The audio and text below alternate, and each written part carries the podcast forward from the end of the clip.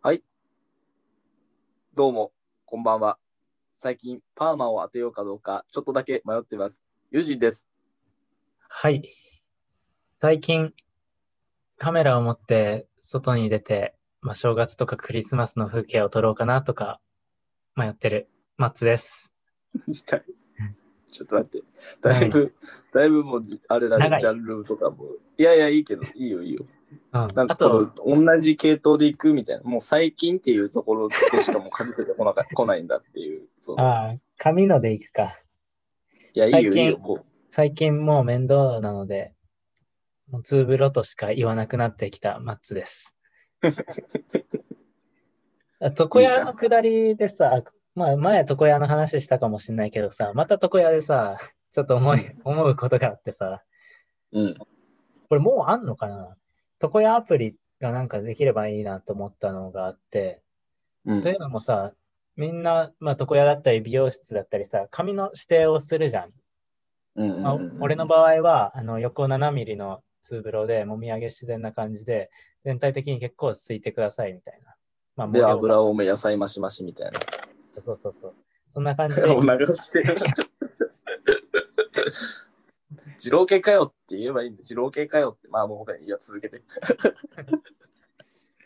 そうか。そうそう、日吉はさ、二郎系、ん？あ、いいよ、二郎系の話じゃなくてい。話はいいやな。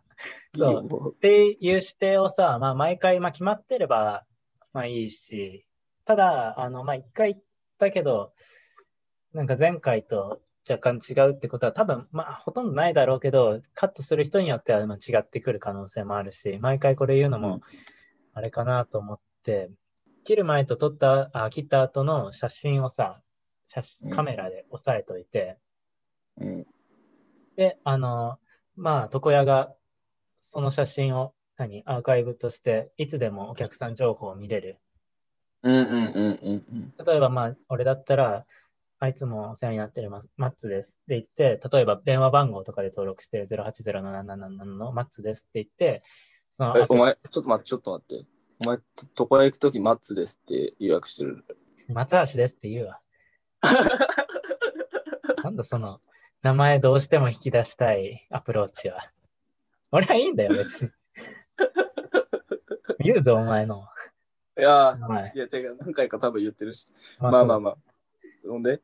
まあ、そう言って、まあ、床屋さんはさ、アプリワンタッチ、またはあの、電話番号はさ、こっちお客さんがに打ってもらうとかでもいいけどさ、バーって開いて、あ、今回これと同じ感じでとか、今回これより若干短めでって言えば、この会話がね、なくても済なるむし、うん、ああ。待ち時間にそれやっとけば、もう、スパッといけるわけじゃん。ああととは、ありそうってありそうね、確かに。どっかにありそうだよね。うん。っていうアプリとか、まあ、作ればいいかなって思いましたと。ウーバーヘアね、ウーバーヘア。ウーバーヘア？それは床屋さんが来てくれそうな匂いがするけど、あそういうこと、そういうこと。そんな話してなかったんだけど。床屋で思い出したら、俺も床屋2が美容室行ったんだけどさ、うん。まあなんか、なんとも言えない話なんだけどさ、なんか、やっぱ会話がある。え、ちょっとエッチな、エッチでもないけど、そんな エッチな話じゃないんだけど、あのーまあ、あのーなんか、会社の就業時間にさ、終わって、で、会社でもうなんか、近くにあるんよ、美容室が。で、なんかもう予約していこうと思って、その日思い立って。うん。で、なんか電話してたんよ。そしたら、あのーすみません、この後、あのー7時ぐらいから、あの行けますか？って、あの、俺が電話してたら、まあ、会社の先輩とかが、え？うん。なんか、俺電話してるその辺でさ、こいつ風俗頼んでる？こいつ風俗予約してるみたいなことを言い始めてさ。え、なんか、めちゃくちゃそういういじりをしてきて、いうんや、なんか、で、なんか本当に、エッチな話じゃねえか、若干。いや、ちょっとで、電話してて、で、なんか、で、7時からお願いします、みたいに言って、で、あのーど、なんか、なんだっけな、あの、ご指名ありますかって言われて、なんか、あの、その、言ってた。あ、確かになんか本当にあの風俗の電話見てたなと思って、いや、あの、どなたでも大丈夫ですとか言ってて、電話来た時に、なんかそんなこと言うから笑いそうになりましたよ、みたいな感じで言って、うんまあ、実際に行ったんや。そしたらまあ女性の店員さんがまあ切ってくれたんだけど、うんまあ、もうそんなこっからあのそんなエッチな話ではないんだけど、まあ普通にやっぱ会話しててさ、まあでもね、ぶっちゃけ全然可愛くない店員さんだったんだけど、もうこんなこと言うの失礼だけどね、まあなんかちょっとその、あの話があったからさ、でもなんか、あの妙にね、妙に結構なんか、あの結構踏み込んだこと聞いてくるなって人でさ、そう、髪切ってて、ちょっとそう、そうなんよ。なんか、ああ。のーまあ結構いろいろ喋ってたら、同い年だってことが分かって、え、もしかして96年生まれですか？みたいな。あはい、そうです。みうんたいなあ、私もなんですよ。みたいな感じで。なんかすごいしっかりされてますよね？みたいな感じで言われて、いや、そんなことないですよ。みたいな話してたら、うんえ、誕生日いつなんですか？って言われて、で、誕生日ですか？みたいな。まあ、あの、6月ですけど、みたいな。誕生日ってお休みなんですか？って言われて、え？みたいな。え？誕生日休みかどうか聞くって何？と思って、いや、いや、平日だったら仕事ですね、みたいな。へえ、みたいな感じでさ、なんかやたら踏み込んだこと聞いてくるなと思って、で、あ、もしかして大型ですか？とかって言われて、ああ、あ、はい、そうです、大型です、みたいな。ああ、なんかだと思いました。なんか、いい意味でなんかそんな感じしますもん、みたいな感じで、結構こう言ってきて、で、あこいつ俺に気があるのかなって、ちょっと若干思い始めて、俺の中で、なんか。で、最終的にちょっと、ああ、これはちょっとマジでそうかもなって思った最後の、あの、あれがあって、もう最後のね、あのードライヤーかけてもらうときに、本当最後らへんに急に唇を切って、やっぱりあれ、あれですか？みたいな。クリスマスは彼女さんと過ごされるんですか？って聞いてきて、で、あ、いや、僕ちょっと彼女いないんで、みたいな、全然そんなことないですよ。えー、本当ですか？みたいなことを言ってきて、こいつちょっとやっぱこう俺に気があるんじゃないかなって思って、翌日、あの会社の先輩に、ちょっとやっぱりあの風俗みたいな言いしてましたけど、ワンチャンありましたわっていう話で盛り上がったっていう。いやいや、ワンチャンねえよ、それは。別に。いやいやいや、世間話の範疇でしょ、全然。ちょっとおもろかったわ。勘違い、はだし野郎だよ、いやいやいや、でもその、なんて、いつもだったら多分そういうふうに流せたけど、なんか若干その先輩のそういうくだりがあったから、なんかちょっとそういう楽しみ方ができたっていう。なんかもう先輩がいい女の子いるといいねみたいな、こうこういう、そういう持ち上げ方してたから。はいはい。まあ、風俗だったら、その後はないけどね。一日ぽっきりだから、逆にね。逆に。同じ流れで言えば、美容師さんもその一日ぽっきりですよ。あー、楽しませてくれたんだよ。くん。おい、全部言うじゃんゆ。全部言うじゃん。フルネーム言うじゃん。くんのユージン君もね。はい。カットカット。いや、でも、それは指名のくだりまで、あの、茶化してほしいね。あの、え、指名は僕はないですね。誰でも大丈夫ですって、みんなに聞こえるように言ってほしかった。まあ、それかなんかね、あの、フリーデーとかって言ったらちょっと面白かったかもしれない。いいじゃないですか。写真いりません、いりません、つって。僕は毎回勝負のスタイルなんですよ、つって。やっぱちょっとそれ、風俗ネタってちょっとなんかすごい、あの、盛り上がるなって、まあちょっとさらにちょっと延長して、また別の話だけど、この、延長？延長？延長じゃねえよ、これ。なんかそう、後輩と喋ってたんだけど、はい。後輩まだ学生なんだけど、後輩っていうか、まあ、あの、学生の友達と喋ってたんだけどさ、その子、あの、芸術大学通ってて、うん。そう。で、なんかその、昨日実はモデルさんが来て、みたいな、その写真を撮る授業がありあって、みたいな話をしてて、そう。で、モデルさんめっちゃ綺麗だったんです、みたいな。で、僕写真を撮るの、なんか友達に引っ張られて一緒に名乗り上げて写真撮ったんですけど、みたいな話をしてて、うん。で、あ、そうなんや、みたいな。なで、なんか、なんもなかったんですけどね、みたいな。めっちゃ綺麗だったけど、まあ、それだけの関係なんで、みたいな。まあ、そりゃそうよな、みたいな。まあ、でもなんか、あのーモデルさんなんで、なんか、お金払えば来てくれるらしいんですけどね、って言ってて。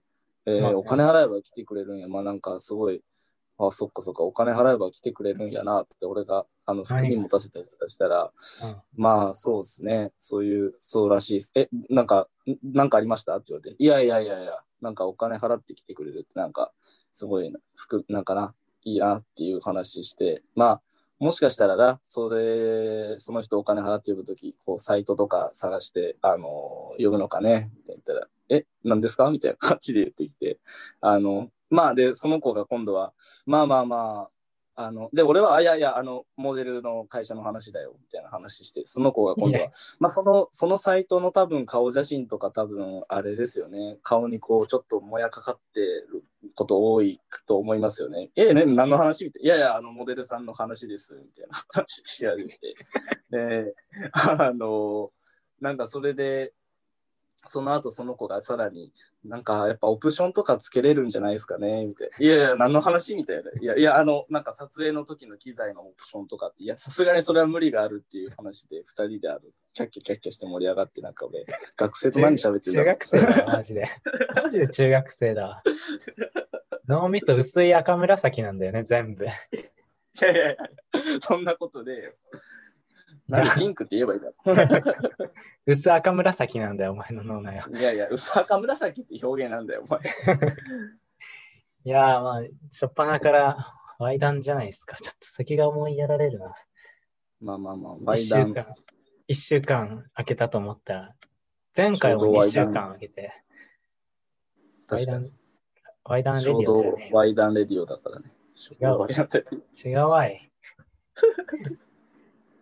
ああ、真面目。まあまあまあ、真面目会もちょっと続いたからね。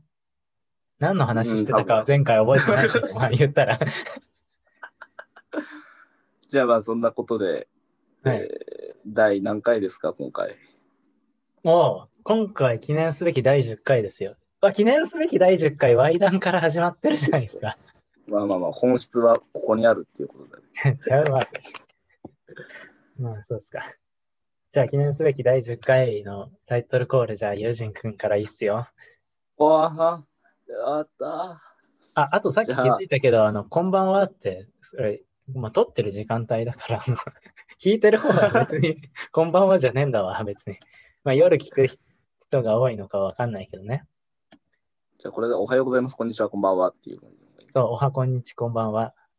あ、違うけど。おはこんにち、こんばんは？おはこんにち。まあまあまあ。うん、おやすみなさいと。第10回、衝動男児レディオ、スタートです。おしゃす。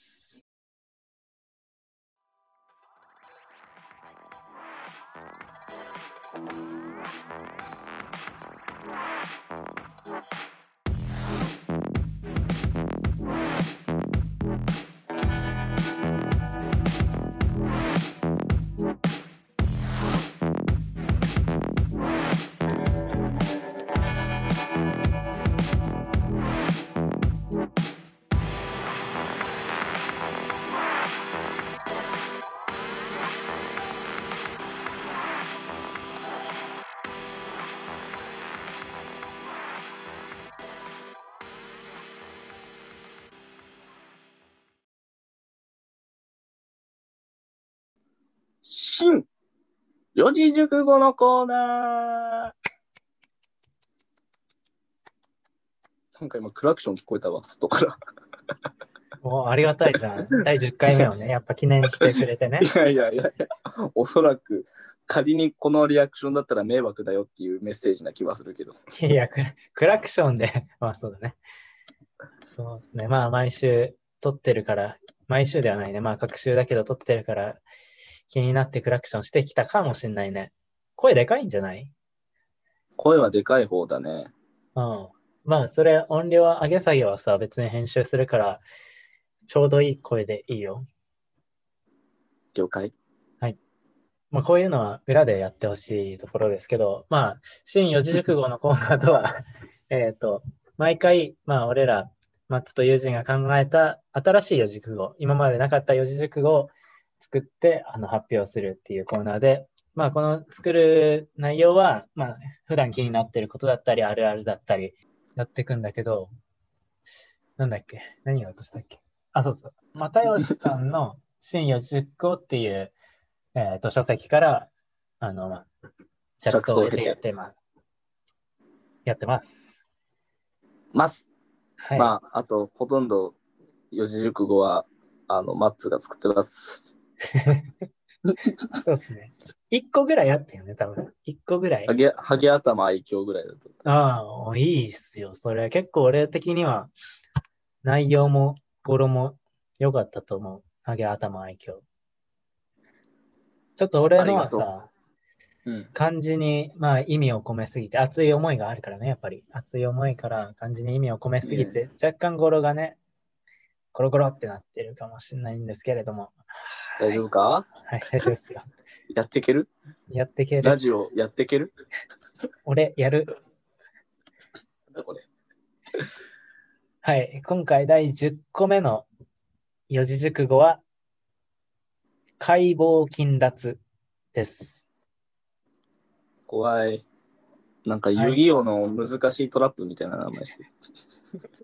松野丹太郎、解剖金脱。このカードは、意味と、はい、あ、オッケー、はい。えっ、と、まず漢字だけども、機械の械。これ漢字の械、あ漢字で機械の械って書いて、からくりっていう意味があるんだけど、まあ、おあとは、妨害の棒ね、妨げ。妨げるの字に、金はお金。お金を、マネー。マネーを奪う。脱。で、解剖金脱。です。はい、意味。です。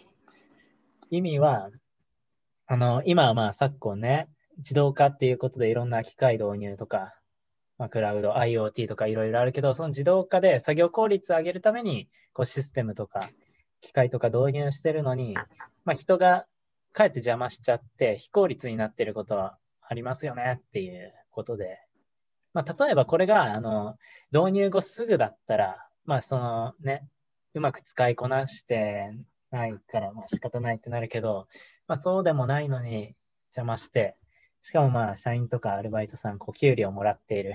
で、いらない仕事をする。で、この人はもうお金も取ってるし、人の時間も奪ってますよっていう。毒を。何かあったんだ。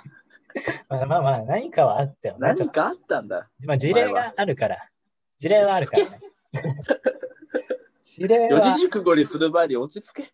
落ち着いて落ち着いて。何があったかだよね。まあ、一つは、まあ一つはって言ってる時点で二つ以上あったってことなんだけど、うん、間違いない。一つはね、まあ、まあ、こんこの間帰り道に、まあ、コンビニ寄って、もう半年ぐらい、もう導入されてからね、半年ぐらい経ってるんだけど、自動生産機ってついたわけよ。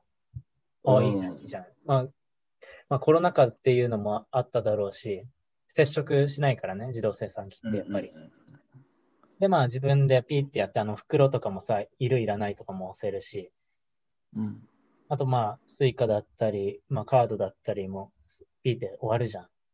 で、自動精算機があるっていうところ、いつものコンビニ使ってたんだけど、まあその帰りの日は、まあ店内入って、まあお客さんはまあ4、5人ぐらい、まあまあ普通にいるなっていう感じで、で、まあ一つ、二つもともとレジがあって、一つは人のレジ。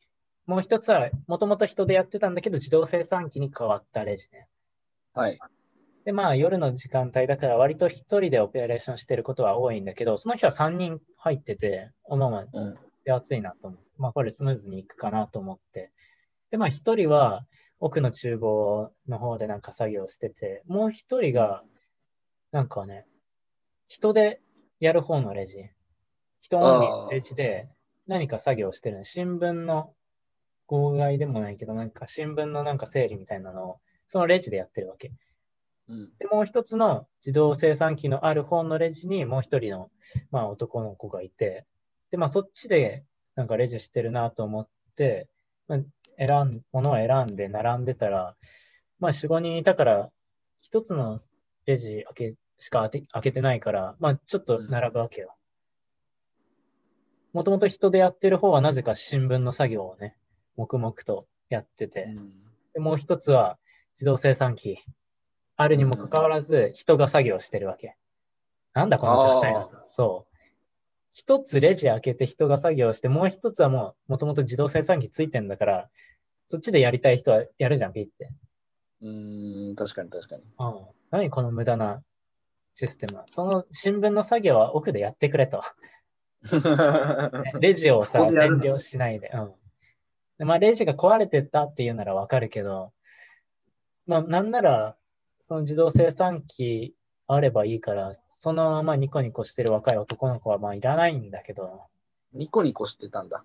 まあニコニコしてた。で、まあ、じゃあ、そいつに罪はないよ。まあまあ、そう。それは思ったよ。唯一ね。ニコニコしてて幸いだった。で、まあ、その男の子が、まあ、レジやってくれるっていう感じで、まあ、どんどん列が進んでたけど、俺もそれがどうも気になっちゃって、いやーそう。だからそのニコニコの男の子に、え、こちら、こっちはあの自動生産機で、ですよね？って言ったのさ。え？うんほんで？そしたら、あ、自分でやりますね。ありがとうございます。ニコニコして返されたっていう。いい子。うん。で、袋入れますかって不要って俺ボタン押してんのに、袋入れますか？不要って押しとんのよ。みたいな思いながらね。邪魔すんなって。怖い。邪魔すんなって思ったっていう話。いやいやいやいや。落ち着け。この行列作った分とさ、どうしてもそいつはそこで新聞を畳みたかったんでしょ？もう一人の子がね。うんそれは人の時間も行列も作ってさ、余計な手出しをしようとして、まあ、自分でやった方が、ピッてやった方が早いからね。うーんうん。余計な手出しをして、奥の厨房の人はうろうろしてるし、いやそいつが一番面白いな。太っちょの人はうろうろしてるし。そいつが一番多分時間とお金を取ってるような気がする。しかも夜のね、給与もらってね、夜の時給ちょっと高めのもらってさ。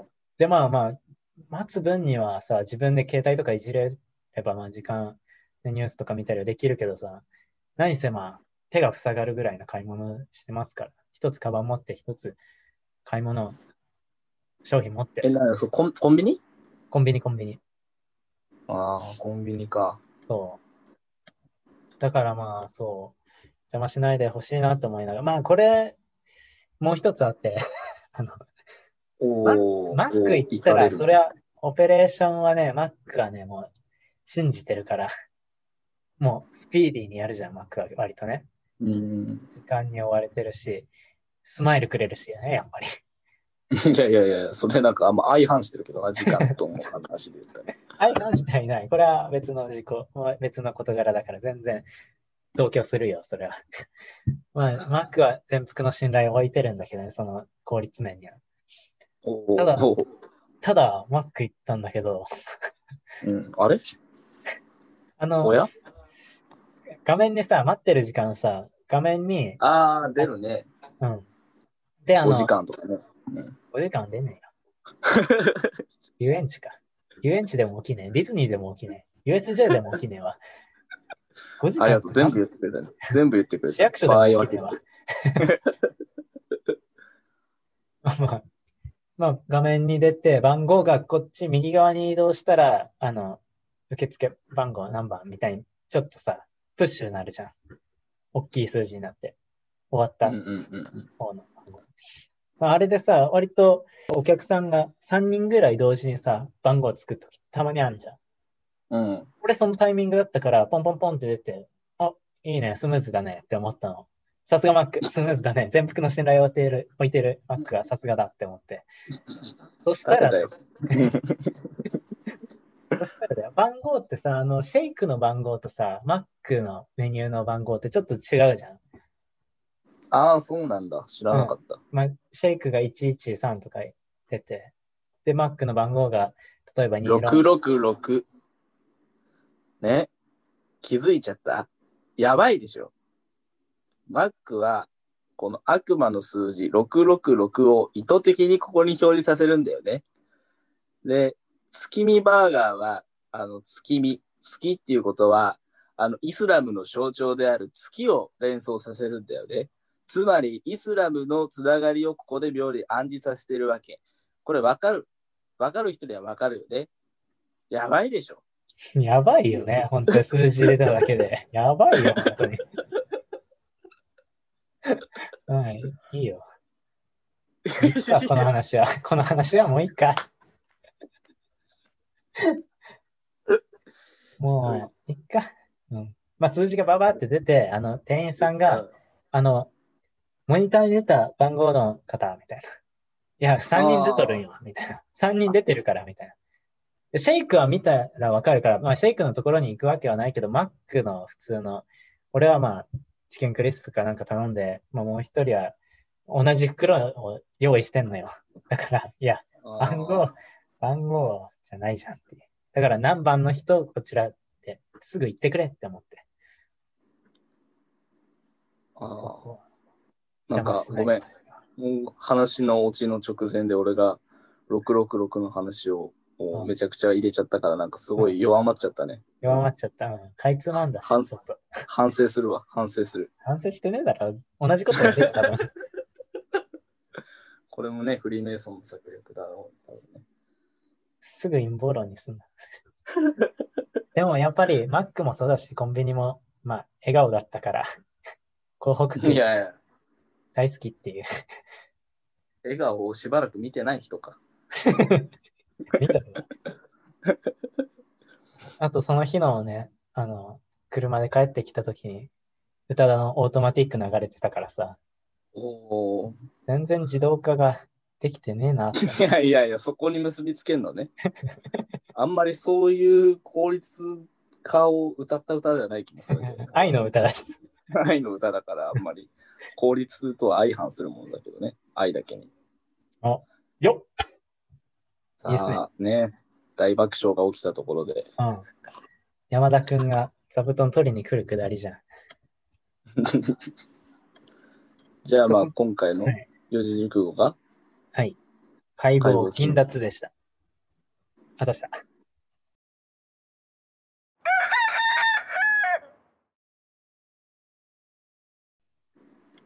ありがとうございました。いや、多分そのありがとうございました。カットするあの間が、間がありすぎて。毎回思うんだよね。あれここまでだよね。で、ちょっと間置いたあたりで、ありがとうございました。なんか、なんか、なんか入ってくるから、まあ、カット、まあ、ちょっとカットはしないか、みたいな。ありがとう。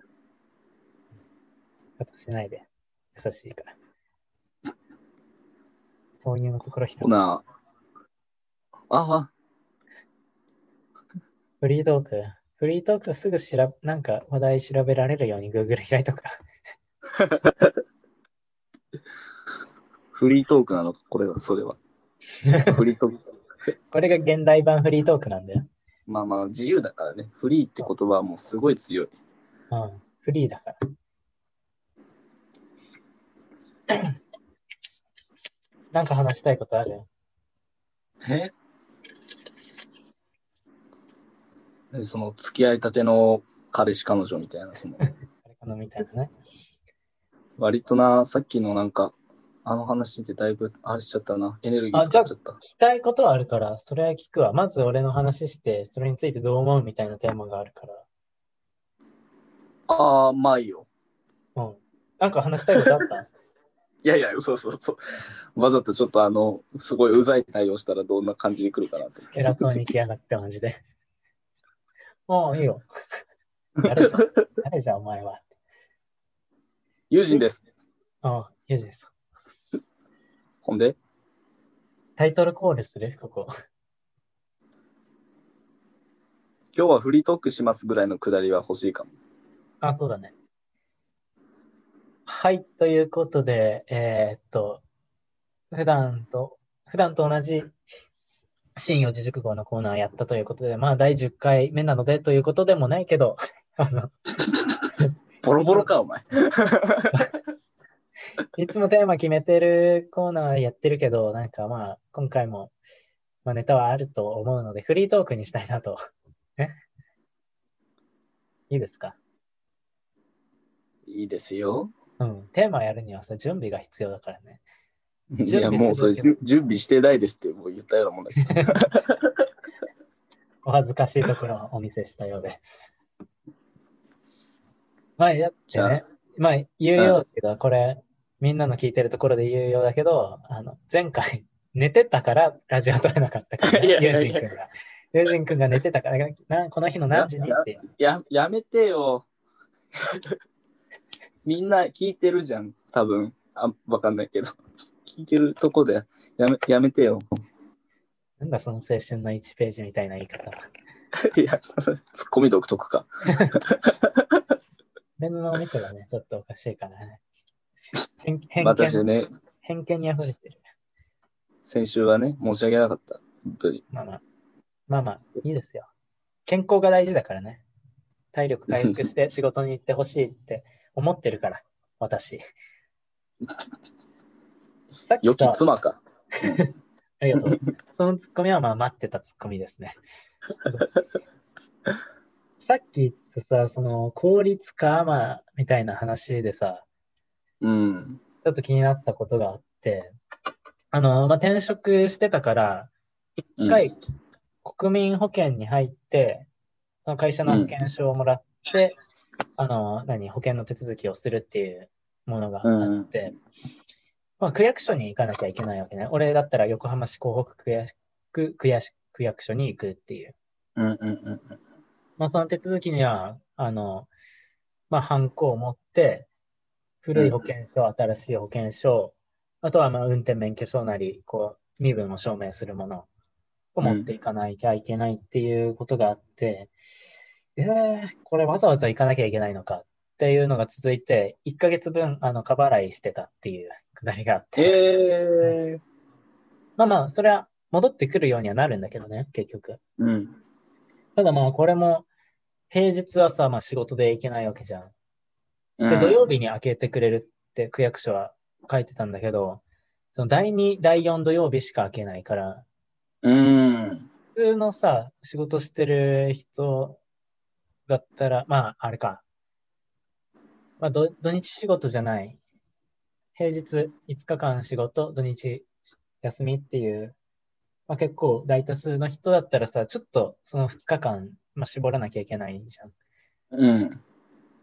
まあまあ仕方ないことではあるけど、まあそれだったらなんか郵送とか、ああ。もしくはね、あの、オンラインで済ませれるようにはしてくれないのかな。まあ調べたんだけど、まあできないようで。ただ、うん横浜市にある別の区は、なんか、郵送で大丈夫な区もあって、えー、港北区って思った。港北区って思った。港北。粗品風に言うな。ツッコミでもなんでもないし。そうそう。ただ行ってみたでもそれに関しては今国は割とそこにはメスを入れ始めてて、あれでしょ、あの、うん元防衛大臣の河野。河野太郎うん総無駄、務省無駄省き省だっけ？いやいや、行政改革担当大臣だったんです。あ、それそれ。うん。欲しい。行革大臣ね、あ新しくできた。全然ちげえだろ。そんなダイレクトすぎる。まあ、行政改革担当大臣もまあ割とダイレクトな名前だけど。あ、そうだね。わかりやすくていいじゃん。まあ、その犯行のくだりもあるよね。そう。だからそれ聞きたかったんだよね。犯行どころか、それこそ言ってた事象が、あの、行革の対行政改革の対象で、あの、今後はマイナンバーカードをあの国民にちゃんと普及させて、あの、オンラインで土日でもしっかりそういった手続きができるようにすることを今、国は目指して、多分2024年度がなんかマイナンバーカードみんな持つことが多分目標なのかな。多うん分そういう感じで今、あの、まあ、3か年、4か年かけてだけど、うん結構そういうオンライン化、手続き土日でしか、ああの、平日しかできないって、結構やっぱ不満が多いから、国民からは。うん。ようやくですよ今かんないね。まあまあまあまあまあまあずっまあ。と言ってたよね、多分ね。俺らうがんまだ生死だった頃から言ってるよ、多分。いや、な生々しいな。多分ね。うん。そう。だからそれこそ土曜日だからさ、同じような境遇の人が、まあちょ今じゃないけど、ちょっと前でもさ、やっぱり密は密だったよね、だから。あそうそうそう。だまあこのコロナがちょっと動かしたのもあるような気も、まあ、あるかなとは思うけど、まあ河野大臣はすごいそこにかね、すごい、なんか嬉しいよね、ああいう。まあそうだね。ああいう省庁を作ったっていうのが、菅さんの結構、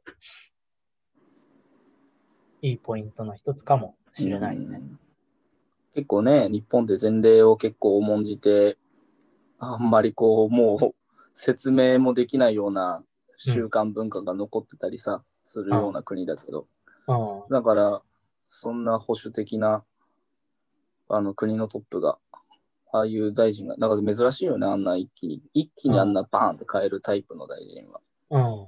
まあ、どっかで必要だったかもね。ただ、なかか。なかね、それ入れるの大変そうだね。現場までそれが行き届かないというかさ、その面、何？考え方というか。それこそさうんうんうんまあ、その担当してくれた窓口の人も、ああ、ああって、法律悪いなっていう、もうまたそこでも思ったんだけどさ、うん。また効率悪いなと思った話なんだけど、その、まあ、過払いがあったから、まあ、その手続きができればなとは思ってたんだけど、うん。まあ、おじちゃんがね、受付でうん。やってくれて、まあ、中指だけでパソコン打つようなおじちゃんなんだけど、すごいな。うん。右手の中指だけしか、パッキューやん。ちゃう、ちゃうわ。立てるわけではないから。立てるわけじゃないからね。その中指でちゃっちゃっちゃっちゃっと、まあ、まあ、ただただ、まあ、作業はそこまで、まあ、混んでもなかったし、まあ、すぐ終わったは終わったんだけど、俺がハンコをし忘れてた、事前にね、ハンコをし忘れてたところがあって、それ、帰り際に俺が気づいて、あ、ここ、ハンコをし忘れてたので押しますねって言って、あ、ありがとう、みたいな。いやいや、大丈夫。チェック、チェックはおじさんがしてくれるんじゃなかったのって。まあまあ、それはいいとして、まあ、過払い金の分さ、あの、どういった、この後、どういった手続きになるかって説明をしてくれて、まあ、何月ぐらいに、何月の中旬ぐらいには、郵送で、どこの銀行に戻してほしいかっていうのを書い書いてほしいっていうのを書類を送るんで、それを送り返してくださいと。ええうん。あ、まあ、わかりました。って思って、そ一回持ち帰ったんだけど、俺、区役所出て2歩歩いたときに、ええ、俺これ、効率悪いなって思って、今、今2歩でね。そう、うん今書いちゃえばよくないって。ああ、確かに。そう。一回送ってまた送り返す。手間とさ、その郵送費、区が持つ、税金から出して、その区が持つ郵送費とかさ、俺も切って貼って送んの？みたいなね。なんなら。あ面倒だなって思って、もう、きびす返して、区役所もう一回戻って、受付番号もう一回 ピッて取って待っあ。て、ええそう。で、それ言いに行ったら、まあ別の、まあ、普通に順番待ちしたから別の女の人が担当してくれて、で、これはおかしい、なんか今やっちゃえば効率良くないですか？みたいな。まあ、今や、やることはできますか？っていうふうに聞いたんだけど、そしたらなんか女の人をさ、不都合でもありますか？みたいな郵送する。いやいやいや、不都合はないけど、なんか、そちらが郵送する手間と、こちらがまた郵送する手間と、それ省けますよね、お互いみたいな。お互いうん、そっちの方が楽っすよね、みたいな。って言ったら、あ、まあまあできますと。できるんかいできるんかってそう、できるならスッとやれやって思ったんだけど、で、まあ、いつ返金になるって聞きましたか？いや、まあ、何月中旬ぐらいにやんわりと聞きましたって言ったら、何月何日以降に入金されます。いや、日付分かってたんかいみたいなね。おっちゃんは曖昧にしてて、ま あ、日付分かってたんかいって思って。で、まあ、何月何日以降ってことは、まあ、その後にまあ入金されるのは分かったけど、なんか入金されてるかされてないか確認したいじゃん、やっぱり。うん。だから、その後何日後ぐらいまでにはこう入ってるんですかって聞いたら、あ、何月何日全員入金ですっていうわけよ。いや、以降って言葉はっていうの そう言葉にさ、なんか、責任がないなって思って、みんなが、区役所のみんなが。もうちょっと言葉にセンシティブになるね。お金絡んでますしね、言ったら。まあ、だから以降なんでしょう。あのー万が一何か起きた時の担保で、彼らは多分、まあそうだね。役所だから、以降っていう言葉を使うんでしょう。うん。まあ、例えばこっちが記載ミスあったら、その、それで遅れる場合もあります。じゃあ、それを最初に言ってほしい。何かトラブルがあったら、あの、ちょっと遅れるかもしれませんが、何日何、何月何日は、普通に、普通であれば入金です。もうこれでいいじゃん。その、まあまあまあまあま曖昧にする意味がわかんない。その、あとは自分、なんだろうね。仕事をさ、ちょっと、え、不都合ありますかって。自分の仕事を減らして別の人の仕事と区民の何作業をさ、増やしてるわけじゃん、言ったら。あ。うーん。だからまあ、そこがやっぱり、区で働いてる人は、これ企業だったらさ、そこは許されなくない？割と。営利ああ、まあ。もってるとこだったら。っていうのが思ったけど、やっぱり、あの、港北区民はみんな笑顔だから許しちゃったっていう。いやいやいや、笑顔がなんかあるんか、お前は。笑顔に。笑顔に植えすぎだよ。いやいやいや。そんな飢えてないけどね。まあまあ、笑顔大切です。まあそういうなんか無駄も、まあ個々で減らすか、またはその区役所も、その作業のスピードとかで、どういうか、なんか評価制度とか入れてさ、この人作業スピード速いから給与を上げるとか、あってもいいのかな。ああ。横浜は横前そういう、浜市はやってるな。ねあ、それは言ったのはあなただ。そうだね。これも横浜の、なんなんだっけね、あの、よくテレビも出るね、議会、議会議員さん忘れちゃったね。2010年とかにその改革したけど、今もうやんなくなったっていうね、評価制度。うん。と思ったんですよね。まあ、犯行の話とその、個人個人の対応のね、効率の悪さ、うん難しさ、難しみ。難しい。みってつけるな。み、みの話もあるよ。その、なんとかみの話も。行かれるね。まあ、行かれるというよりも、これから得られる教訓は、自分は、その何、新しいものを取り入れたときに、新しいものを取り入れたときに、自分は効率いい方法できてるかなと。あと誰がやっても、なんか効率いい方法でバトンタッチしてるかなっていう、教訓になったっていう話で、まとめとあただ送っとくと、あの、後味悪いので。あ。まあ、効率ね。効率そう。そう効率とは、効率とは何なんだろうね。でもね。そう。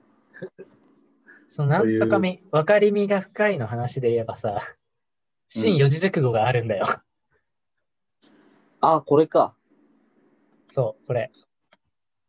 発表する？わか、わかりみ処理。言うなよ。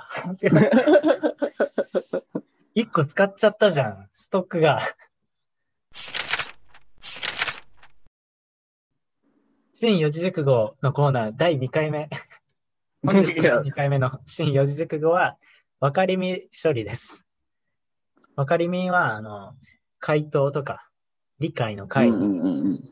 味で、分かりみって呼んで、あと処理っていう言葉をつけたんだけど、うん。まあ、これさ、今分かりみが深いとか、あと似たようなニュアンスで、センス良さげみたいに言うじゃん。良さげみたいな。あ分かりみとか。あ。うん。ちょっとまたこれ、俺のね、また癖だけどさ、それ主語自分じゃなくしてない？逃げてないっていう。またね。まあ、いい、いいだろ、別に。あ、俺それわかるわ。すごい好きとか、個人的にはまあ俺はいいと思うんだよ。でも主語自分で言ってないんだよね。分かりみが深いみたいな。ちょっと連帯詞じゃん。なんとかみ。ああ。主語が、なんか、一般的にすんのか？客観的にというか。うん。そう。置き換えて、まあマイドルに、ま、マイルドに、マイドル？マイドル。マイドル？噛むね。今日も噛むね。言葉の教室行った方がいいかな、やっぱり。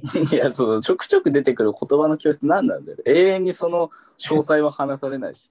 まあ今度話すわ、言葉の教室は。それ3回目ぐらいだけどね。あ今度、今度は言うわ。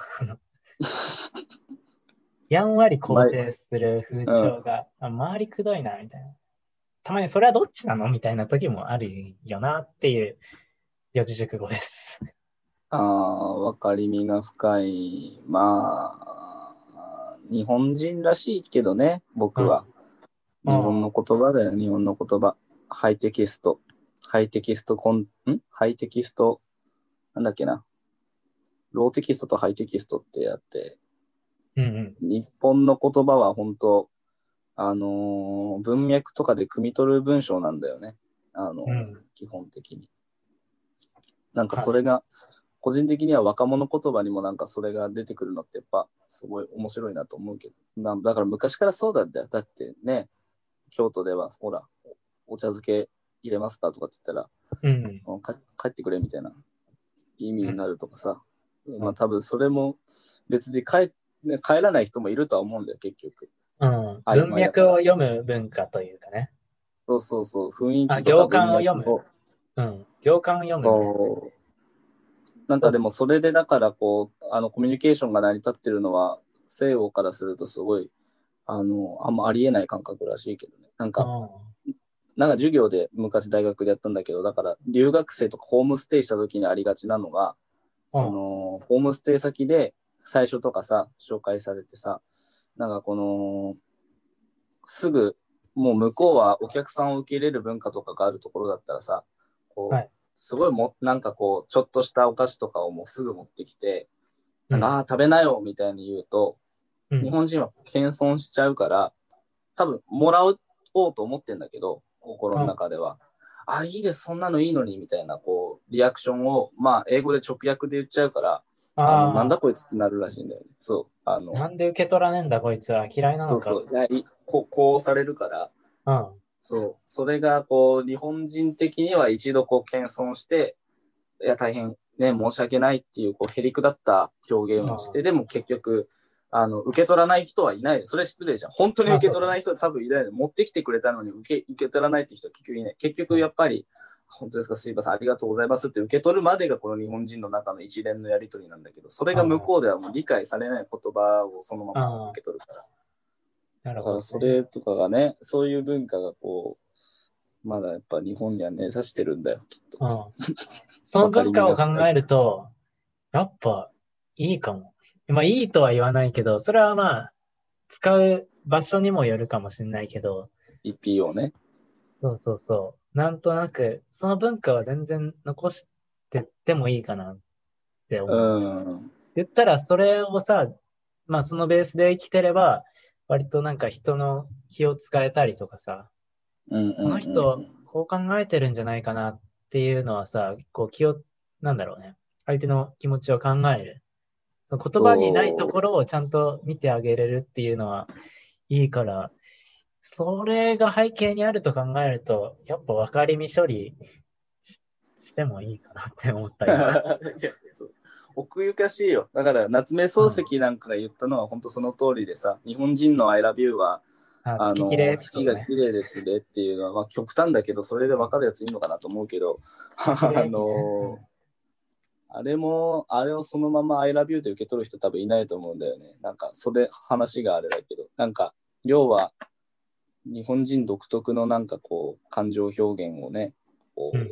表したじゃないけど、別に何、あれを直訳で取るような人もなんかいいる気もするんだけどさ、月が綺麗ですねって言ったら、愛してると同義なんだみたいな。なんか、それもまた別だよね。そうそうそうそう。夏目漱石が言わんとしたのはそういうことじゃなくて、まあ、そういった言葉に、なんていうか、日本の言葉っていうのはそれぐらいなんかまたね、そもそも直訳できるもんじゃないっていう意味すらなんか伝わああるような気もするけどね。うん愛それを夏目さんは言いたかったのかもしれないですね。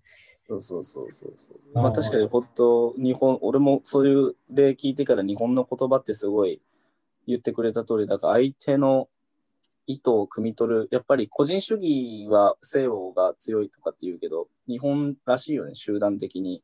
うん。こう、周りがどう、まあ、良くも悪くも働くときはたくさんあるけど、あのーもう言葉に顕著にやっぱり考え方が現れてるよなとは思う。うん。だからやっぱり、そのビジネスのシーンでは割とそれはいらないってされる。そうそうそうそうそうそう、非効率だね。だいぶそうそう誤解も生むし。うん。受け取る側はそういうスタンスでいてもいいかもしれないけど、発信する側は分かりみ処理はあんまりしない方がいいのかなっていう。使い分けは本当大事。そうだね。だから、まあこれももう一つエピソードだけど、あの、海外の人がなんかね、ネットでバズってたんだけど、日本に来て一番最初に覚えて便利だった言葉っていうのがあって、それなんだと思う？あー、なんだろう。俺、すいませんとかかなって思うけどね。あー、まあ近いもん感じるけど。いや、待ってよ。や、えーっと、ん？うーん。もうちょっと考えたい。もうちょっと考えたいな。いくつか出したいな。特に面白いことを言いたい、今。今、とても面白いことを言いたいな。ハードルを上げるな。思いつかなかったわ。どうも。う、もうえ諦め、諦めも早いし。コーヒー、ホットでとかかなと。あーダメだったどこで使える本当にもう日本語ほとんど喋れないあの人だったんだけど、この言葉を使うようになってからある程度コミュニケーションが取れるようになったっていう魔法の3文字がある。あ、3文字？うん。土下座。違うか。違う違う違う違う違う。いや、魔法の3文字って言われたら、あの、半沢直樹のあのシーンを思い出しちゃうよね。いや、7文字だろ、しかもあれ。い 半沢が3文字しか指折れなかったっていう。や、折れなかったけどね、確かに。えーっと、なんだろうね。全然出てこないね。答えは？やばい。あー、なるほどね。どっちの意味でも取れるからね。いい方でも悪い方でもやばいって言そうえる。そうそうそうそうそうそう。これどうって、例えば美味しいもの食べに行っても、どうってこうなんかこう聞いてるなと思ってたらやばいやばいって言うと結構、あ、なんかこう、すごい喜んでくれたりとか、うんあの、困ってる時とかも、なんか大丈夫ですかって声かけられても、ややばいやばいって言ってると、めちゃくちゃこう親身になって助けてくれて、なんかそのやばいって言葉を使うようになってから、あの、どん、ある程度の文脈でも使えるからすごい便利だったっていう言ったのがやばいです。なるほどね。お菓子かなとは思ったんだけどね。いや、なわけねえだろ。伊藤菓子、伊藤菓子って言っとけばさ、なんか、お菓子お時代い菓子。つだよ。まあまあ、そんな感じだよね。でもお菓子もなんかそんな感覚で使われてたんじゃないかなって俺思ったりするんだよ。当時のその、え、エモいとかじゃないけどさ。うん。いい意マジ確かに。うん。お菓子って言ってそ言ってそうだね。平安時代。う。ええ感じで。平安時代かわかんないけど。え？マジで？小野小町、お菓子じゃんっていう。やばい部の話はなんかすごいでも感慨深かったね。なんか確かにどっちでも使ってんだと思ったもん、俺も。やばミスった、やばいみたいな。あれやってなかったとか。うん。ね、めちゃくちゃ美味しいもん。やばい最初に使ったのって、誰キムタクとかま、まっちゃんとかかなそうなんかな確かにでもやばいって何なんだ？やばいは、あれじゃね？語源がわかんないよね。馬に矢が刺さってる状態じゃない？やばい。やばいじゃん、もうあ。ああれじゃない？あの、予売を夜を矢で読んだみたいな。ああ、それやばく、え、お前、やばい？え、やばい、やばい、みたいな、なんか。そう昨日予売しちゃってさ、やばい？なんか、それやばいね、みたいな。わ逆にかんないけど。いいねのパターンもね、あるからね。お前、羨ましいな、いいねのパターンかもしれないしね。一番確かにこの、例えばワンナイトラブとかそういう時って、どっちの文脈でも確かに状況になるなと思うわ。あの、それやばいねっていうのはさ、昨日やっちゃったんだよっていうのは、やばっていうのっていいなっていう意味も含まれてるし、いや、こいつ低層観念や、あの、めちゃくちゃだなっていう、この、やっぱ予売から来てるんじゃないかっていう。おえ？悪い意味ある？いいや、でもなんか、いや、悪い意味あるっていうかさ、や、いい意味悪いまでは言わないけど、いや、いい意味しかないことないし、昨日、ワンナイトラブしちゃったんだよねって言ったら、人によってはさ、すごいこう、純潔な子にとってはさ、うわ、なんて低層観念のない人間なんだって、やばって思うし、え、あのーそんなことある？いやいやいやいや、やばいやつやん。あ、なんかそんな気してきた。ほんちょっと自説立てよう。うポレポートにまとめよおう頑張れ。誰に提出すんだよ。う。学会にね、学会に。うん、学会、日本言語学会みたいな。言語学会。予売研究会の方じゃなくて。い やいやいやいやいや。やばいね、その研究会。ああ。どこかにあるよ、そういうサークル。探せば。多分あるだろうな、予売研究会。ねえよ。まあ、そんな感じっすね。そんな感じですか？あの、そうだね。分かりみ処理でした。実は、この話、分かりみ処理のくだりでした。まあ、やっぱりそうだね。なんか、時に合わせてっていうのがいいかもね。時と場合に。うん。うん、どっちも使えるっていうのがね、一番いいよね。うん、やっぱ日本語ならではっていうのは俺は割となんか日本人としてこうん。うこうちょっとほ誇らしいまでは言い過ぎだけどちょっとなんていうか自分のアイアイデンティティとしてなんかねうん。怒っていいと思うけどね、割と。うん。そうそうそうん。なんかそう弱い研究、うんあ、何？ういや だいぶあれなんだけど話がまたちょっと若弱い研究会の話で思い出したんだけどさ、そうそううんいろんなサークルさ、探せるは探せるなと思った話があって、おあのそれこそこの間あの、フットサルの、陽キャのフットサルのところも行ったし、まあ自分が主催してるのもあるじゃん。ーあー。あの、まあ、ミュージアムツアーで先週行ったんだけど、うん。第4回目で行ったんだけど、まあ、今回ね、ミュージアムツアー、あの、まあ、前回からだけど、自分の知り合いとかだけじゃなく、自分と共同主催者の知り合いだけじゃなく、あの、ネットで募集するっていう。のあー募集かけて。そうそうそう。で、まあ、募集はそのもう一人の方に任せてるんだけど、どういうの使ってるんですかって聞いたら、つなゲートってつ使ってるっていう、へえつなゲートっていうアプリがあって、これ俺も登録してみたんだけど、まあ、サークル活動、まあ、日程とかを含めて、あの、まあ、近日中に新しいサークルの日程があったら、例えばジャンルだったら、体を動かすサークル、みんなで学ぶサークル、みんなで食べるサークル、みんなで行くサークルみたいなジャンルがあって、で、体を動かすっていうのだったら、例えば、皇居マラソンのサークルがあったり、うんフットサルのサークルがあったり。で、みんなで行くとかだと、なんだろうね。えーっと、まあ、遊園地。まあ、今コロナだけど、あれかもしれない。遊園地だったり。まあ、食べるとかはわかりやすいよね。スイーツ好きが集まったりとうか。ーんスイーツパラダイス行ったりねそうそうそう。あとは、なんだろうね。カフェで、うん、なんだろう。読書できるカフェに集まったりみたいなサークルとかありそうだよね。んまあ、そういうのがあって、で、多分、えーっとね、みんなで学ぶっていうところに登録してると思うんだけど、これのやってるあのミュージアムツアーっていうのを、まあ、そこで募集して、前回が新しい人1人来て、で、今回は新しい人2人、えー20代の、まあ、エンジニアの結構、まあ、世代も近い子が来てくれたり、子というか、まあ、年上だから、まあ、人が来てくれたり、30代の IT 関連の人が来てくれたりみたいな。そんなこんなで動いてますよ。割とね。コミュニティ形成ですねコミュニティ形成そうそう。まあ、コミュニティを作りたいっていうよりは、なんか自分がやってることを発信したいとか、うんうんうん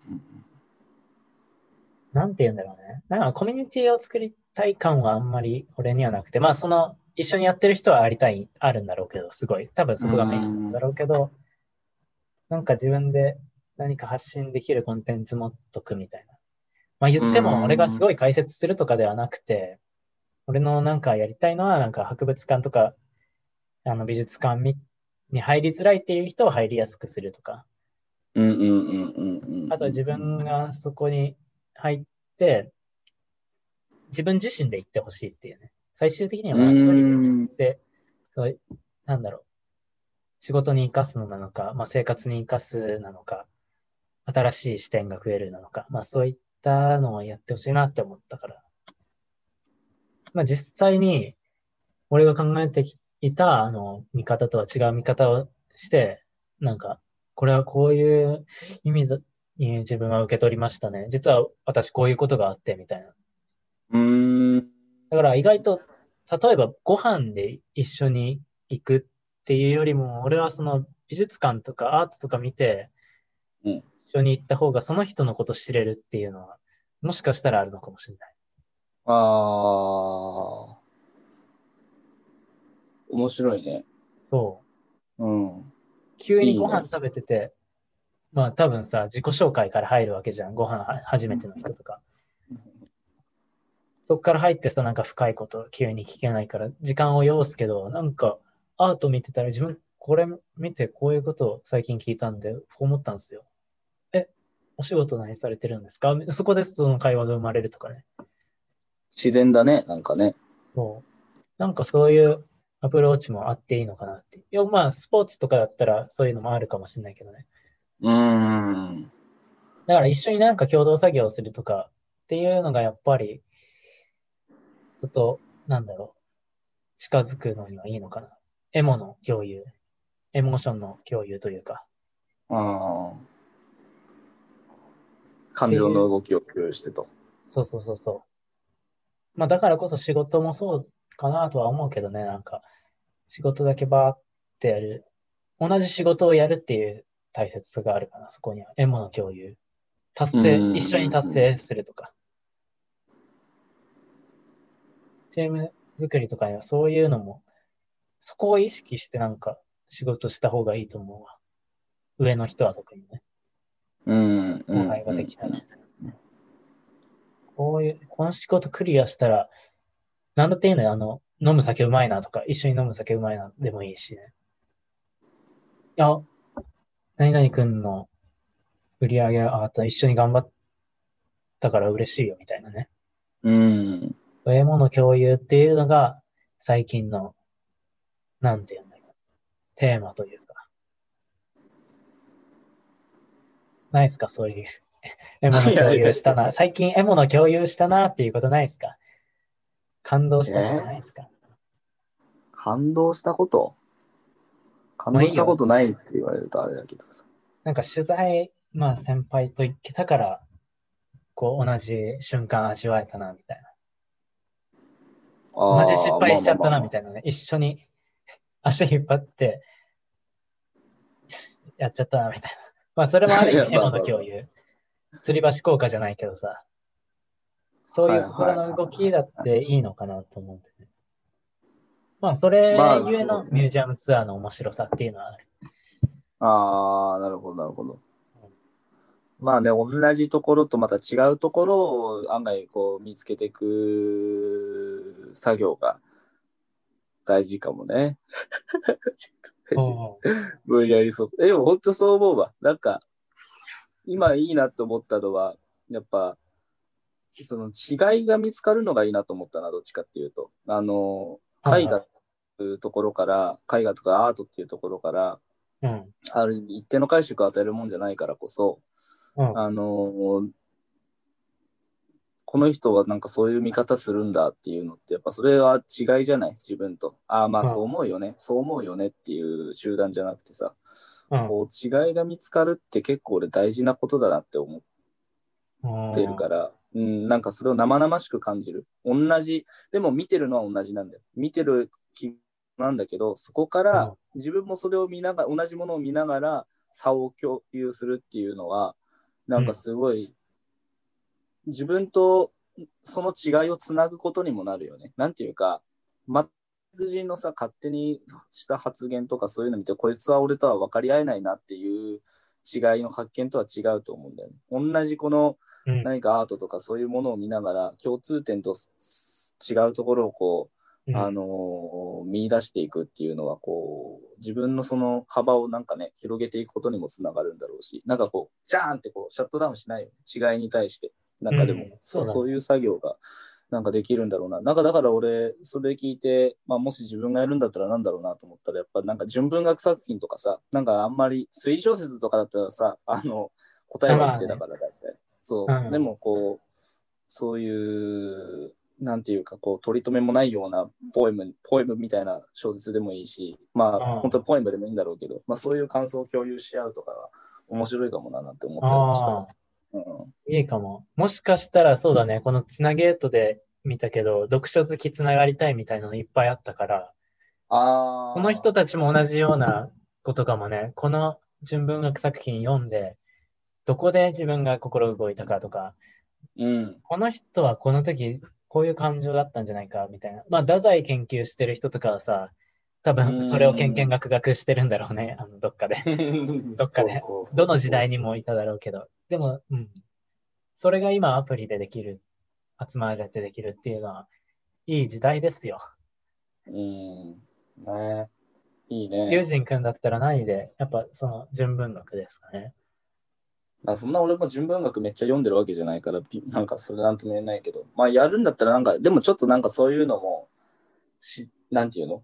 読んでいきたい自分もあるから、そういうきっかけにもできるなと思うよね。なんか、そういう場があればさ、やっぱなんか、読んでいかなきゃなって、読んでいかなきゃなでもないけど、あの、まあ読むじゃんか、それは。主催してて。俺、それで今思ったけどさ、読書感想文の授業って、まあ、本来そういう授業というか課題ってさ、本来そうあるべきかなって思って、なんか先生に提出して終わりだったじゃん、小学校の。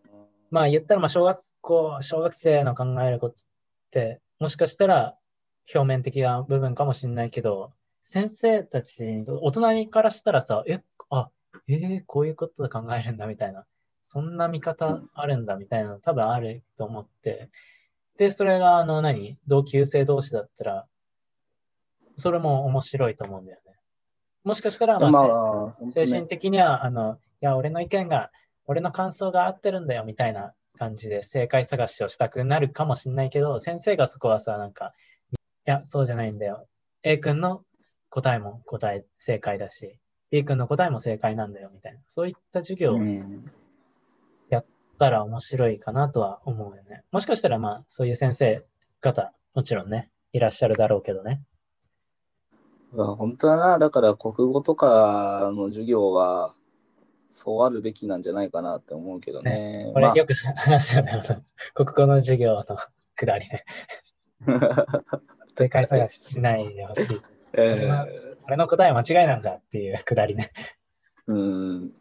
まあだから、多分、あれは読解力を養う目的でやってるからいいんだけど、あの、まあね、よくはないけど、あの、センター試験で言うと、まあ今また変わってるから多分わかんないけど、あの、小小説は扱うべきじゃないと思ってるよね。ああ、そううん。現代文はその、論文帳のさ、そういう主張とかさ、そういうやつの読解力はまだ俺あの理解できるんだよ。それは多分割と筆者が言おうとしてることが、あの論文とかね、そういうものは一定だからさ、定量的なもんだから、それはまだあの理解できるし、そこを勉強で養うのは大事なことだと思うんだけど、小説でこのキャラクターの気持ちとか、キャラクターというか登場人物の気持ちとかをこう、あの4択から選ぶっていうのは、それはいかがなものかっていうところだよね。そういうところをさっきみたいな授業に思いっきり切り替えるとかね、なんか、こういう方にもう思いっきりディスカッションとかね、もうそこで。そうそうそうそう。あんまやった記憶ないよね。うん、あんまりないね。意外と俺、小学校の国語の先生というか担任の先生が、いろんな答えを出してほしいみたいな授業はあったかもしれない。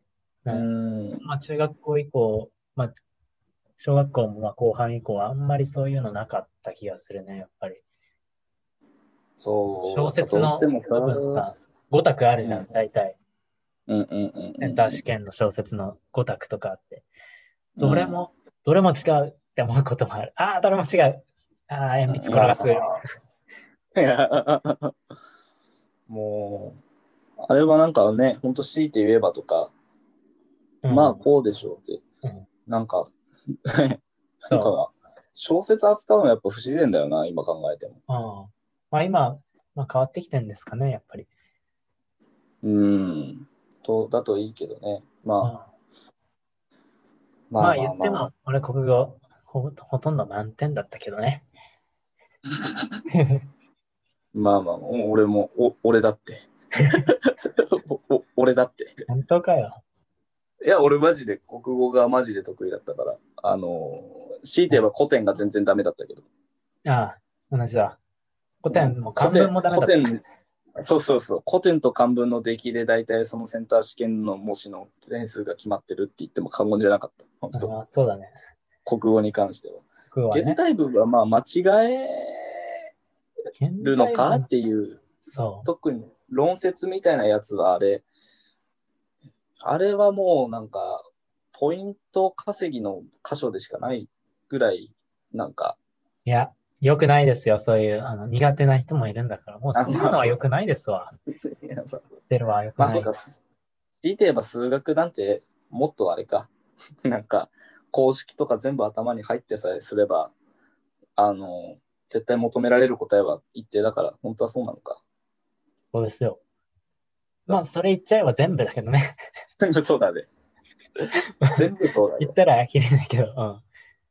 なんかでもそう、国語の現代文とか論説とかに関しては、強いて言えばあんま暗記科目じゃない部分がね、なんか特徴的ではあったよね。なんていうか。まあでも暗記なのか、結局。この接続。詞が来たらこうなんだっていう、あの、ここで意味が反対に変わってるんだとか、そういうことが分かっていけばもう、パターン認識ですよ。ねえでもなんか、ちらっとなんかで読んだけど、現代人の読解力が、あ、そう、池上彰の、あの、大人の教養だったかな、の2で、今子供の若者の読解力が危ないっていう主張をしてたね。なんか、うん。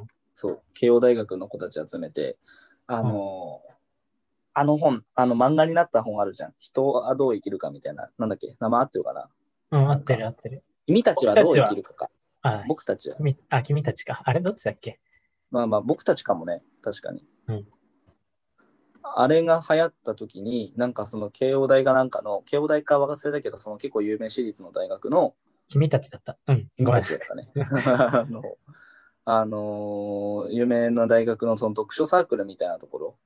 で、はいなんかそれ、これをすごい流行ってて、これをすごい研究してて、みたいな。で、池上彰がその君たちはどう生きるかについてもちょっと発信してた節があって、そのサークルから正式になんかこう、講師として来てくれくれない、来てくれないかって言われたんだって。うん。で、行って、講義して、で、そまあ、池上彰もちょっと内心、すごい若者で感心したらしいんだよ。なんかその、こう、サークルというか一団体が、若者、学生だけの団体が、うん。その一冊の本について講義を求めるっていうことについて感心していって、で結構その学生とかに当てて、ここはどう思うみたいなこう問いかけとかをしても、なんかうん、ちぐはぐな答えだし、場合によっちゃなんか、いや、そこの箇所はなんかよくわかんないですね、みたいな、なんか、え？みたいなのが多すぎて、池上彰がその講義してる時の生徒との対話で、なんかこう、あの何会話が噛み合わないってこと？意見が。会話がそうう。噛み合わない。もはやそう噛み合わないに近くて、そうう、んここでの。で、この、でもう池上彰が思い切って、この中で漫画ではなくて、その原作を読んだ人って言ったら、一人か二人しか手が上がらなくて、はあ、えー、研究会でしょ？でも。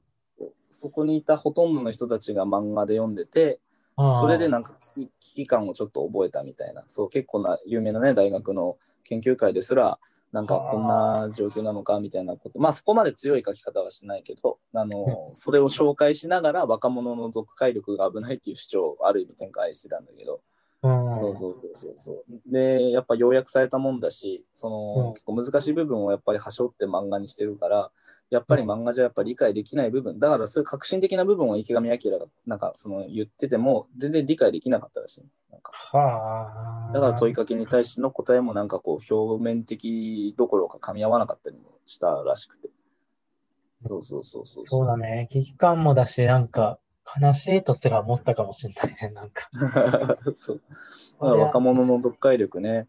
現代文の授業なんかもだから、でもなんか現代文の授業ってさ、わかんないけど俺ちゃんと今節丁寧にものの読み方を教わった気はしないんだよな。ああ。現代文はとにかく、なんか、量やったよね。なんかう、ん、よ読まされてうん。問題は解かされるけど、今節丁寧にみんなにこれがこういう言葉の文文脈でとかさ、確かに。なんかこう、あんま受けた記憶がないというか、なんか、ていうかそもそも現代文の授業の記憶がほとんどないっていう、なんか、何を学んだかっていう。これはもう先生たちに失礼ですよ。失礼だけど、俺も覚えてない。失礼も何も。ランケン、現ランケン、ホームランしか覚えてないから。まだ古典はいいよね。まあ古典の覚え方しか覚えてないな。現代文は本当に何したか覚えてないね。読める前提で来てるんだよ。あの、おそらく。ああ、中学校ですら何やったか覚えてない。俺小学校のその何？教科書はなんか覚えてるけど、ちいちゃんの影送りとか、ああとは何？スイミーとかはね、覚えてるけど、山梨とかね、宮沢あ、賢治うん。覚えてるけど。クラムボンが死んだよってやつ。そうそう、クラムボンこそいい題材だよね。あいい題材だって俺中学校の頃に思ったわ。小学校卒業してから。あれは僕たちのいろんな答えを導き出してくれるいい題材だって中学校の頃。えー非常に文学的だよね。ね、あれは、あの受け取り、受け取り手でクラムボンとは何なのかっていうのを、それこそ小学校の授業でいろんな子たちにこう聞いていくっていう先生のスタイルうんは、あれはいいなと思ったよ。あと、それが今なかなかね、今から学びたいと思っても難しいかもしれないから、ちょっとおすすめなのが、ピース又吉直樹の、また又吉だよ。またです、好きだよね。はい、大好きですから。又吉先生の渦っていう YouTube チャンネルがあって、あ、これ前言ったかもね。もしかしたら。聞いたかな？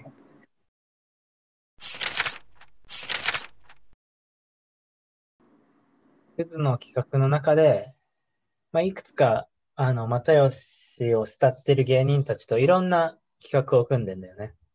うんうんうんその中の企画の一つで、あの、又吉先生、講師として、なんて、インスタントフィクション。うん。うん。まあ、インスタントフィクションっていうのは、こう、短い、簡単なフィクション。もうすぐ読めちゃうような、誰かが、あの、まあ、本当に素人とかが書いたような文章でもい、なんか味わい深い文章になってるよっていう読み方、読み手がね、そうすれば。読み手によっては本当にいろんな解釈もできて味わい深い作品ですよっていう。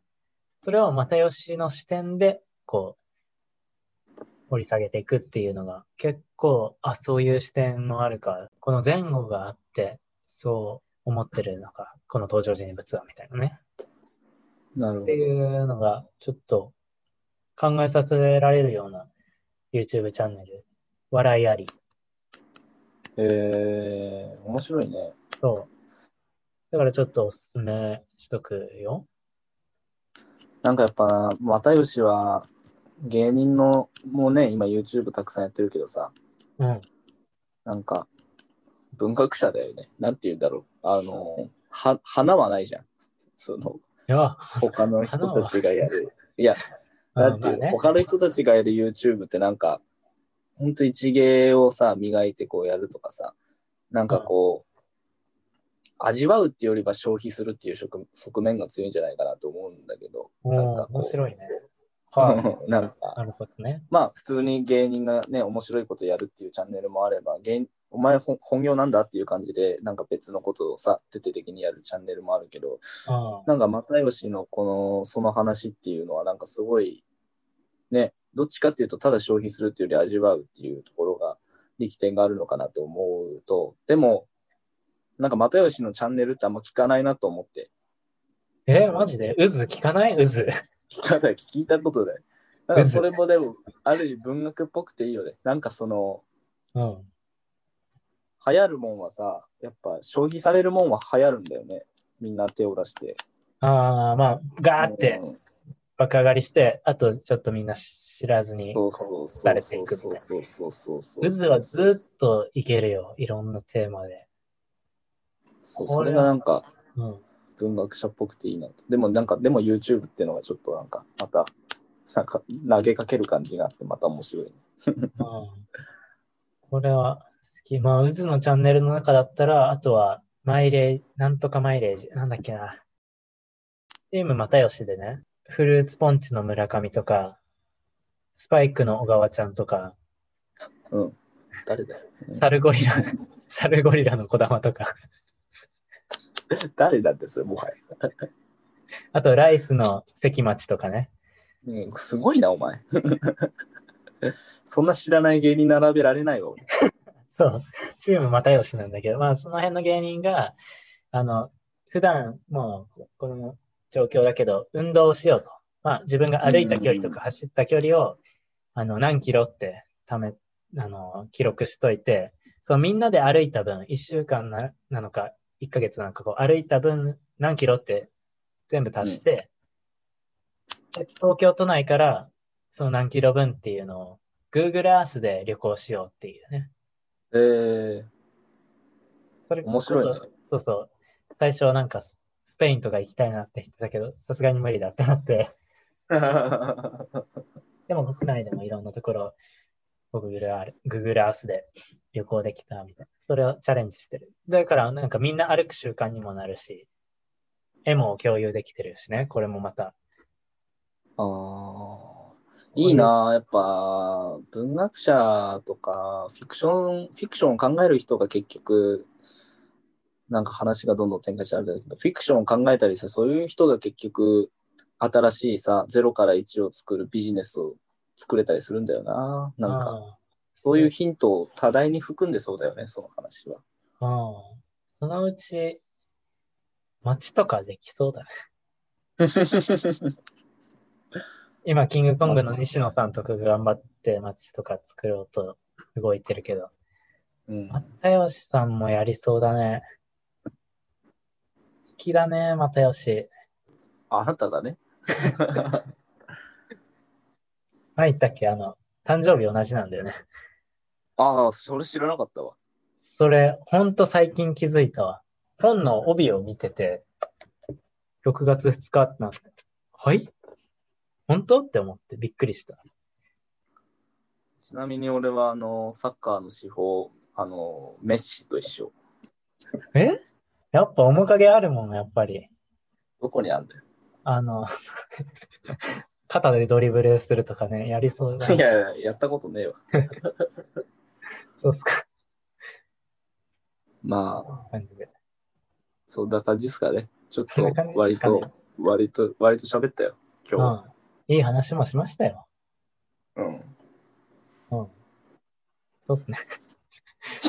ちなみに、あれ、ギャグ漫画日和の作者のあ増田、増田康介さんとも俺誕生日一緒だよ。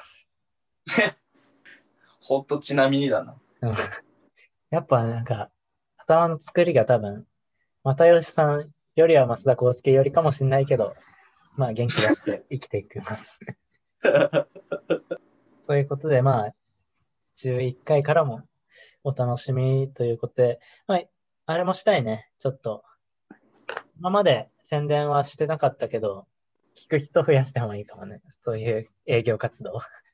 ああ、この間さ、あの、まあ、俺らと、俺と、ユージンくんと同じ高校のやつ一人声かけたら、本当に聞いてくれて、本当に良かったよ、みたいな。次、これからも続けてくれというね、初めてのファンがね、一人ついたからね。嬉しいことですよ。だからまあ、俺もちょっと友達少ないかもしれないけど、声かけてみますか。この正月とかにね。ああね、確かに。うん。実家は帰らないっしょ、まあ。実家はね、ストップかかったわ。帰あろうと思ってたけど。あ、でも東京まで行くよ、東京まで。来んな、来んな、コロナ持ってくんな。いやいやいやいや、そっち、こっちのセリフな。もうでもね、なんか、名古屋にいても、名古屋にいてもだしなと思うけど。まあまあまあまあ。その時はまあ、しっかり予防と感染対策としてう、んう、んそれをしてさ、半月後か、まあ言ったら、うん、東京がどんぐらい変わっているかにもよりますけど、まあ、そうですね。その状況の東京を見たいっていうのもある、もしかして。いや、もう一番やばい時は見た気はする。あうんの、緊急事態宣言までは見たから。ああ、まあそっか。そうだね。ん一人も、一人も駅のホームにいない新宿駅を見れたのは多分人生でも今後ないだろうと思う。ああ、すごいね。俺それは見てない。あ、でも朝、あの、始発の時間帯結構人いないよ。いやいやいやいやいや。なんでそんなこと言うの？ごめん、雰囲気壊しちゃって。ごめん。また違うじゃん、それは。すいません。でも、交通ね、人っ子一人いない。うん。そうだね。あれびっくりしたから。うん、だからそれを見られるのも今年だけかもしれないし。ってい写真う。撮っとけばよかったな。そう。だかもら冒頭でも言ったけどさ、あの、それを収めておきたいよね。ああ、確かに確かに。クリスマスの予定とか、もう正月の予定とかどうでもいいから、それをなんか街を写真に収めておきたいっていうのがちょっとありますよ。ああ。思いました。ある？まあ来週何かテーマやりますか？たまには。うん。何やかんやで半分以上の回はフリートークかもしれないから、うん。ちょっとテーマ考えますか。ちょっと役立ちそうなのか、ものなのか。それともちょっとね、あの、硬い話ばっかりになってるから、ちょっとフランクなテーマの話、アーティストなのか、漫画なのか、映画なのか。そういったあたりでもいいんじゃないですかね。そうですね。うん。鬼滅の刃の映画の話、見てないけど。ああ、見てない。見てない二人が語る鬼滅の刃の無限列車編っていう。うん。クソだ。5分、3分と持たない気がする。うん。あ、気になってるのはある。あの、新三国志。おー新解釈三国志だから。大泉洋とかが、ムロツヨシとかが出てる。おー役者がいいね。そう。あと監督も、何書いて、あ、銀玉とかの人だっけ？新宿さんの人だっけ？福なんか、あ、福本さんだった気がする。確か。なんか、ちょっと、新解釈っていうぐらいだから、ちょっとお笑い予選が入った三国志みたいな。えー、そう山本美月出るし、山本美月出るからな。山本美月出るしな。何回言うんだよ。10秒内に何回言うんだよ。まあそういうことで、三国志の方も宣伝しといて、来週もお楽しみにということで、皆さん風邪にだけは気をつけて、風呂入れよ。風呂は入るだろう。毎日入るだろう。